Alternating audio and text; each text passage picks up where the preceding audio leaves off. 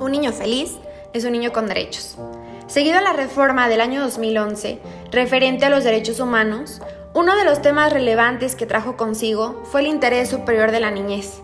mismo que obliga a toda autoridad en todo momento a velar por el efectivo derecho de los niños, así como la protección de sus garantías frente al Estado. Este principio indica de qué forma se tendrá que evaluar cada una de las situaciones en las que esté involucrado un menor de edad este es reconocido por la Comisión Nacional de los Derechos Humanos, así como la Ley General de los Derechos de las Niñas, Niños y Adolescentes. Ahora bien, una de las maravillas que nos otorgó la reforma de derechos humanos es la facultad para tomar como referencia y apoyo sucesos de importancia internacional, como lo es la decisión que la Corte Constitucional en Colombia tomó hace unos días referente al interés superior de las niñas y adolescentes. El 29 de marzo del año en curso, en Colombia, la Corte Constitucional advirtió que todo procedimiento judicial y medidas precautorias y determinaciones deben de atender en todo momento al interés superior de la niñez, utilizando los test de razonabilidad y proporcionalidad, mismos que fueron creados para otorgar una protección en casos en donde encontremos desigualdad, discriminación o bien se encuentren en estado de indefensión los grupos o sectores vulnerables. Así, como en la forma en la que se tiene que llevar a cabo el análisis de las situaciones y la correcta actuación por parte de las autoridades correspondientes. Para el caso, la Corte Constitucional reiteró que el principio del interés superior de la niñez implica que se garantice siempre su desarrollo armónico e integral, así como también expresó que las autoridades judiciales involucradas en los procesos en los que se discute el cuidado y la protección de las niñas, niños y adolescentes deben adecuarse al material probatorio recaudado para garantizar que lo que se decida sea lo más conveniente para el menor.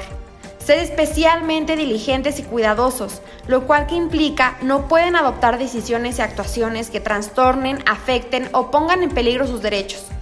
dado el impacto que los mismos pueden tener sobre su desarrollo, sobre todo si se trata de menores de temprana edad, adoptar decisiones que se ajusten a parámetros de razonabilidad y proporcionalidad, y tener en cuenta las circunstancias particulares del caso. Ahora bien,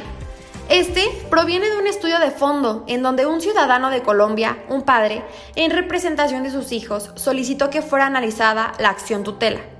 Dicho en otras palabras, el derecho de obligación que tiene una persona para el cuidado de un niño, niña o adolescente. Esta determinación resultaba ser violatoria de derechos de la niñez, puesto que se había desconocido en este el maltrato por parte de su madre, vulnerando así su derecho al debido proceso, los derechos al amor, a la salud, a la familia y a la libertad de expresión de los niños. José Fernando Reyes Cuartas, magistrado oponente de la Sala Octava de Revisión de Tutelas, externó que la resolución de la autoridad había estado fuera de su competencia y resaltaba un extra límite en su actuar. Por lo anterior, la Corte al evaluar dicho asunto concluyó que la autoridad judicial debía de evaluar la evolución de los menores de edad, el comportamiento de los padres y las actuaciones de su núcleo familiar, resaltando una presente violación y vulneración a los derechos fundamentales, al no valorar de una forma adecuada y apegada a la ley, así como los tratados internacionales, las consecuencias que de esta determinación resultarían.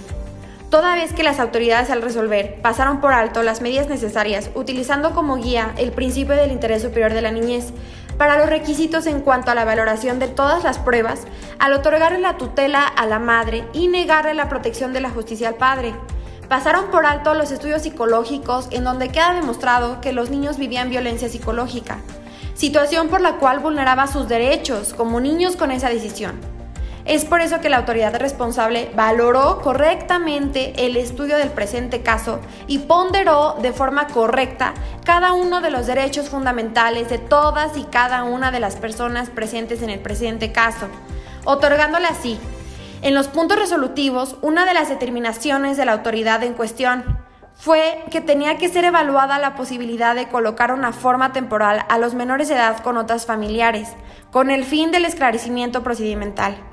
En consecuencia, se otorgó el amparo y protección de la justicia federal al padre de familia, protegiendo y salvaguardando sus derechos, tales como el debido proceso y por parte de los menores de edad el derecho de la familia a salud y convivencia sana. Cuidemos los derechos de los niños.